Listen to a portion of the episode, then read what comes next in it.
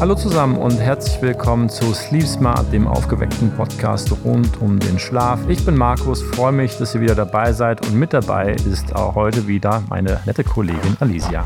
Hallo an unsere Zuhörer und hi Markus. Schön, dass wir heute wieder zusammensitzen und ein neues Schlafthema diskutieren. Heute ist es ein Thema, das nach den Pandemiejahren jetzt sicher wieder für viele ganz spannend ist. Es geht heute nämlich um das Reisen und den Schlaf auf Reisen. Denn im Hotel oder auch unterwegs im Auto oder Flieger wird ein guter Schlaf ja schnell mal zu einer richtigen Herausforderung. Dein Sommerurlaub liegt ja auch gar nicht so weit zurück. Wie ist denn da dein Schlaf so verlaufen?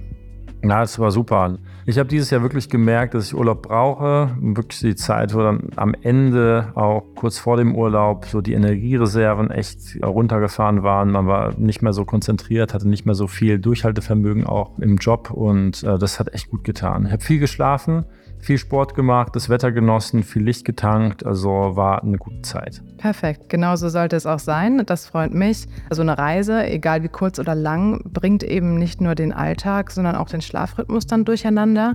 Und es ist oft eben gar nicht so einfach, auch wenn es bei dir jetzt anscheinend gut geklappt hat, dann abends wirklich zur Ruhe zu kommen und gut zu schlafen. Und das, wo man ja auch gerade, wenn man dann im Urlaub ist, möglichst fit und erholt sein möchte und auch mit einem guten Gefühl in den Tag starten möchte. Und damit ihr da draußen auch euren Urlaub wirklich in vollen Zügen genießen könnt, möchten wir euch in dieser Folge einige Tipps an die Hand geben, wie ihr euren Schlaf auf Reisen auch sinnvoll unterstützen könnt. Fangen wir doch mal mit der Reise und dem Reiseweg selbst an. Da befinden wir uns ja häufig im Auto oder im Flugzeug oder in der Bahn. Und da können wir auch schon etwas für den Schlaf tun. Ja, genau. Es kommt immer darauf an, hier wann und wohin man reist und wie man reist. Ich kenne das auch ja aus eigener Erfahrung. Es gibt ja, wenn man manchmal in Urlaub fährt, Skiurlaub und so weiter, einige, die sehr früh am Morgens mit dem Auto aufbrechen. Ich, das ist gar nicht mein Fall, ehrlich gesagt. Also ich bin jetzt nicht der Typ, der irgendwie nachts um zwei den Wecker stellt und dann auf die Autobahn startet. Aber ich kenne viele, die das machen. Und das kann manchmal gar nicht so ungefährlich sein wenn man nachts um drei aufsteht und dann für mehrere Stunden auf der Autobahn sitzt und vor allem noch dann die ganzen Beifahrer schlafen. Also hier empfiehlt sich dann vor allem, dass man früher als normal ins Bett geht. Gegebenenfalls dann auch, wenn man früher ins Bett geht, dann irgendwelche Einschlafhilfen wie Melatonin zum Beispiel nutzt. Hier sollte man aber keine Experimente machen, sondern nur Dinge nehmen, die man auch kennt und wo man weiß, wie die auch wirken in gewissen Situationen dann morgens vor allem den Blutzucker stabil halten und äh, vor allem das beste Mittel gegen Müdigkeit ist soziale Interaktion. Also da hilft auch gar nicht mal so ein Kaffee oder sonst was, sondern soziale Interaktion mit den Beifahrern sprechen.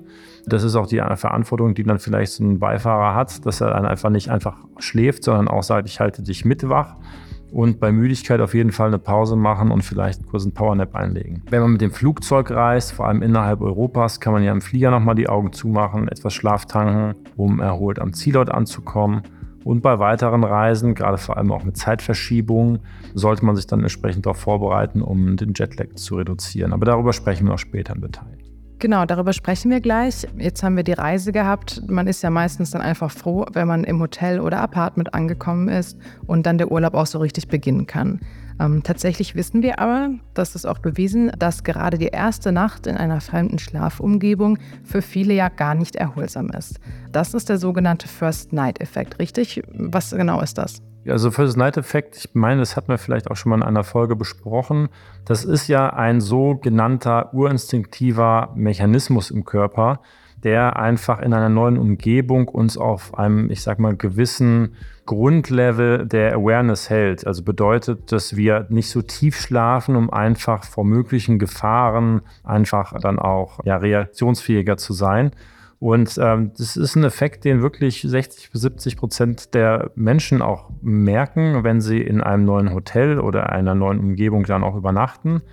Und ähm, hier kann man natürlich versuchen, möglichst durch Routinen auch diesen Effekt dann zu reduzieren und äh, möglichst schnell auch für sich eine optimale Schlafroutine und Umgebung auch am Urlaubsort zu schaffen.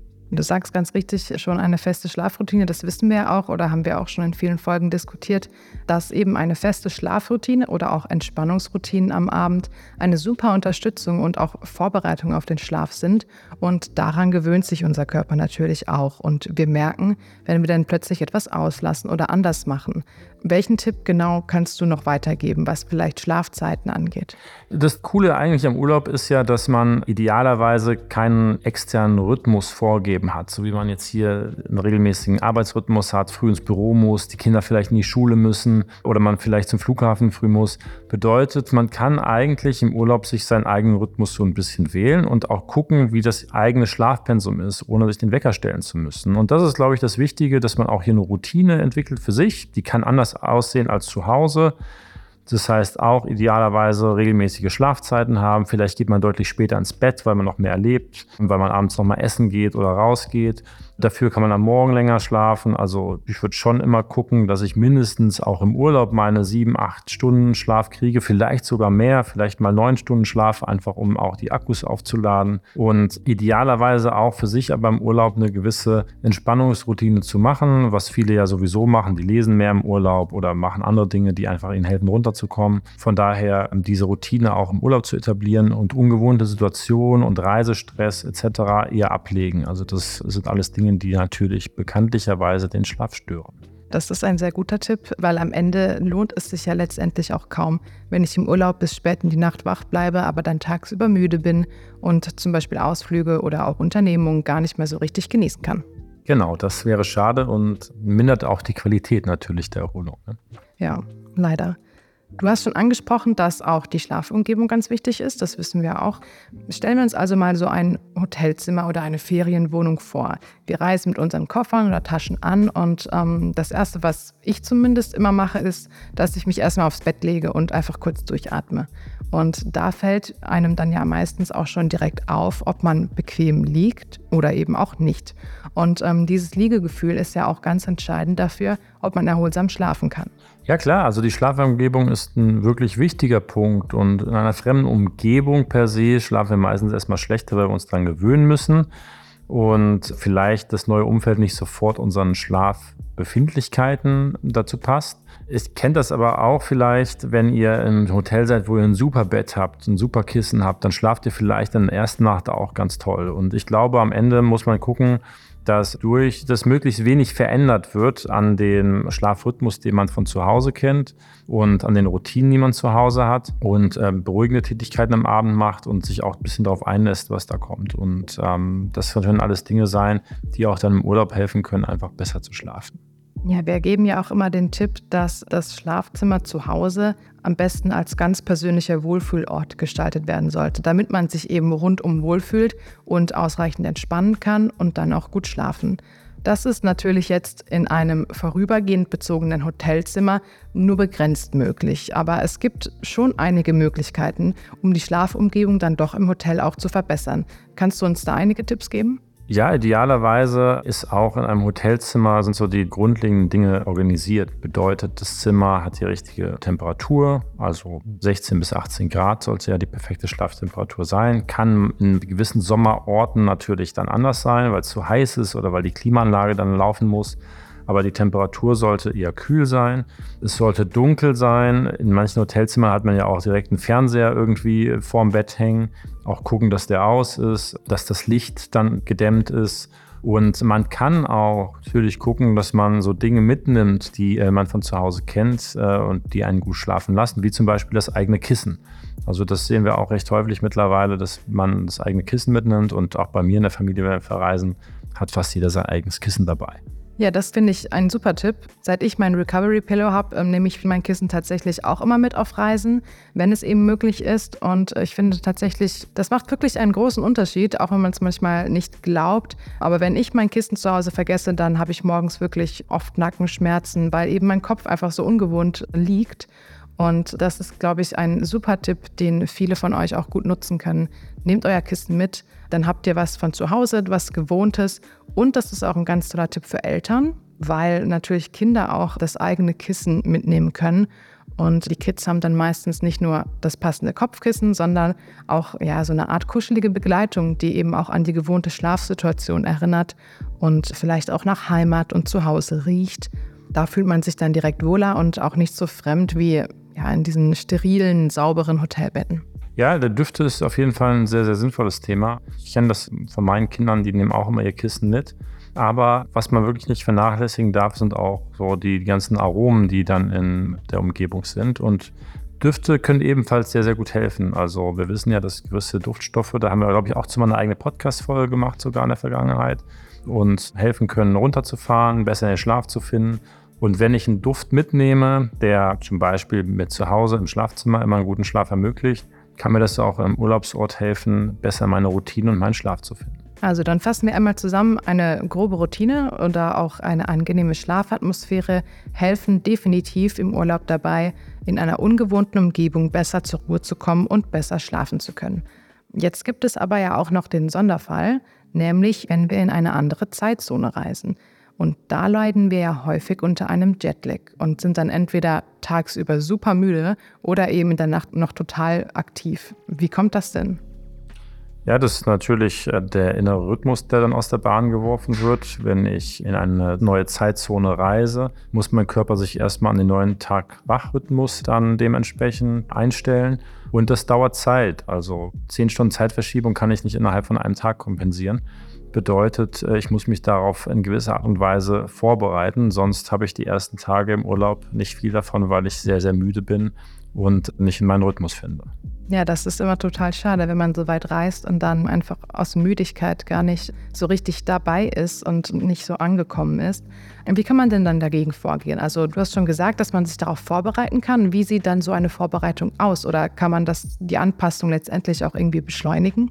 Ja, auf jeden Fall. Also da gibt es eigentlich so vier, fünf konkrete Tipps, die man beachten kann. Ich habe das selbst mal für mich dann auch in der Vergangenheit häufig ausprobiert. Ich bin ja viel aus den USA nach Deutschland geflogen und so das Schlimmste an der Zeitverschiebung war einmal so ein Viertagestrip nach Australien, wo ich echt auch Respekt vor hatte aber auch dort vor Ort funktionieren musste, weil wir wichtige Termine hatten. Und du hast ja da ungefähr zwölf Stunden Zeitverschiebung. Und was man machen kann, ist schon, bevor man quasi losfliegt, sich ein paar Tage vorher schon so ein bisschen an den Zielort anpassen. Bei extremen Zeitverschiebung macht es durchaus Sinn.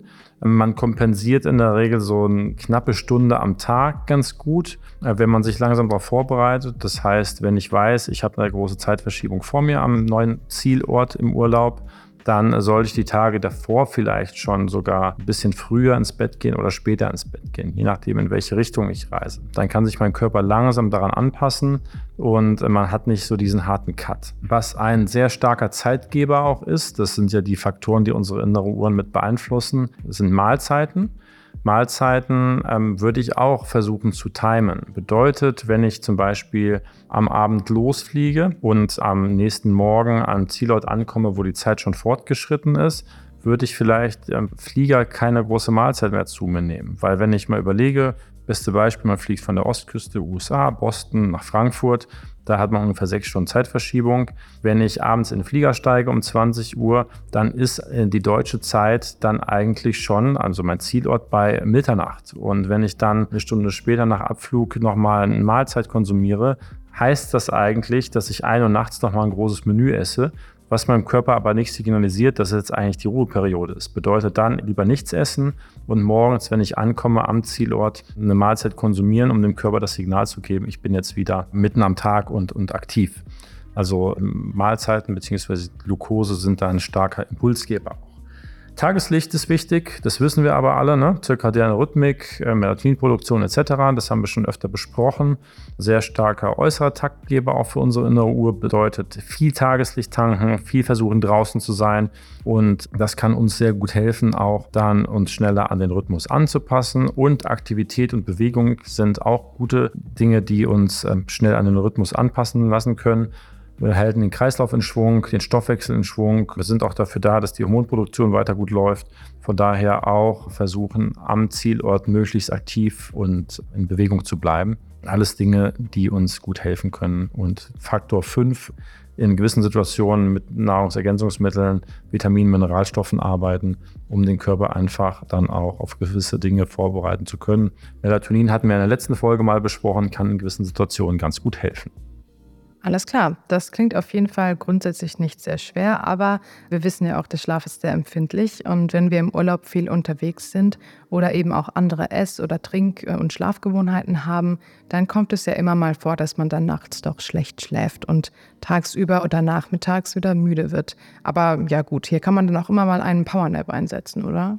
Ja, na klar. Also Powernap haben wir auch schon mal gesprochen. Wichtig ist hier natürlich die richtige Dauer im Kopf beizubehalten. Ne? Ein Powernap sollte in der Regel so 15 Minuten dauern vielleicht maximal 20. Alles, was darüber hinausgeht, kann uns eher dann müde und auch träge machen. Aber ein Powernap kann sehr, sehr gut sein, um zwischenzeitlich die Akkus aufzufüllen oder auch dann am Zielort nochmal mit voller Energie durchzustarten. Ja, super. Dankeschön, Markus. Ich glaube, da haben wir jetzt wieder viele tolle Tipps gesammelt, mit denen man den Schlaf auf Reisen super unterstützen kann. Wir können unsere Routinen beibehalten oder unsere Schlafumgebung etwas an unsere Bedürfnisse anpassen, damit wir einfach mehr Ruhe finden und einfacher einschlafen. Dazu nehmen wir zum Beispiel unser eigenes Kopfkissen oder ein paar angenehme Düfte mit. Und wenn es dann doch mal in fernere Länder geht, dann können wir mit einem Melatonin-Supplement zu einer schnelleren Anpassung an eine andere Zeitzone beitragen. Ja, vielen Dank, Markus, für die Tipps. Oder habe ich noch einen Tipp vergessen? Ja, hast du super gut zusammengefasst. Aber was ich vielleicht nochmal erwähnen möchte, ist, setzt euch nicht unter Druck. Ich kenne immer auch so die Feedbacks, wenn man mit Leuten spricht, die wirklich in die halbe Welt gereist sind, traumhafte Urlaubsorte gesehen haben und dann sagen, oh, irgendwie schrecklich, die Matratze war viel zu hart, ich konnte irgendwie den ganzen Urlaub nicht schlafen, fühle mich nicht erholt man sollte auch so ein bisschen locker damit umgehen. Also der Körper erholt sich seinen Schlaf, gerade im Urlaub hat man auch genug Zeit. Vielleicht hat man gar nicht so einen hohen Schlafdruck, weil man auch gar nicht so stark belastet ist wie im Alltag zu Hause. Und äh, deswegen macht euch keinen Druck, wenn ihr im Urlaub seid und vielleicht nicht mal sofort gut einschlafen könnt und nachts wach liegt. Das kann durchaus vorkommen und versucht eher die Zeit vor Ort zu genießen, viel aktiv zu sein, viel draußen zu sein und entspannen und genießen ist so hier das ähm, Schlüsselwort, glaube ich, für den Urlaub und einen gesunden Schlaf.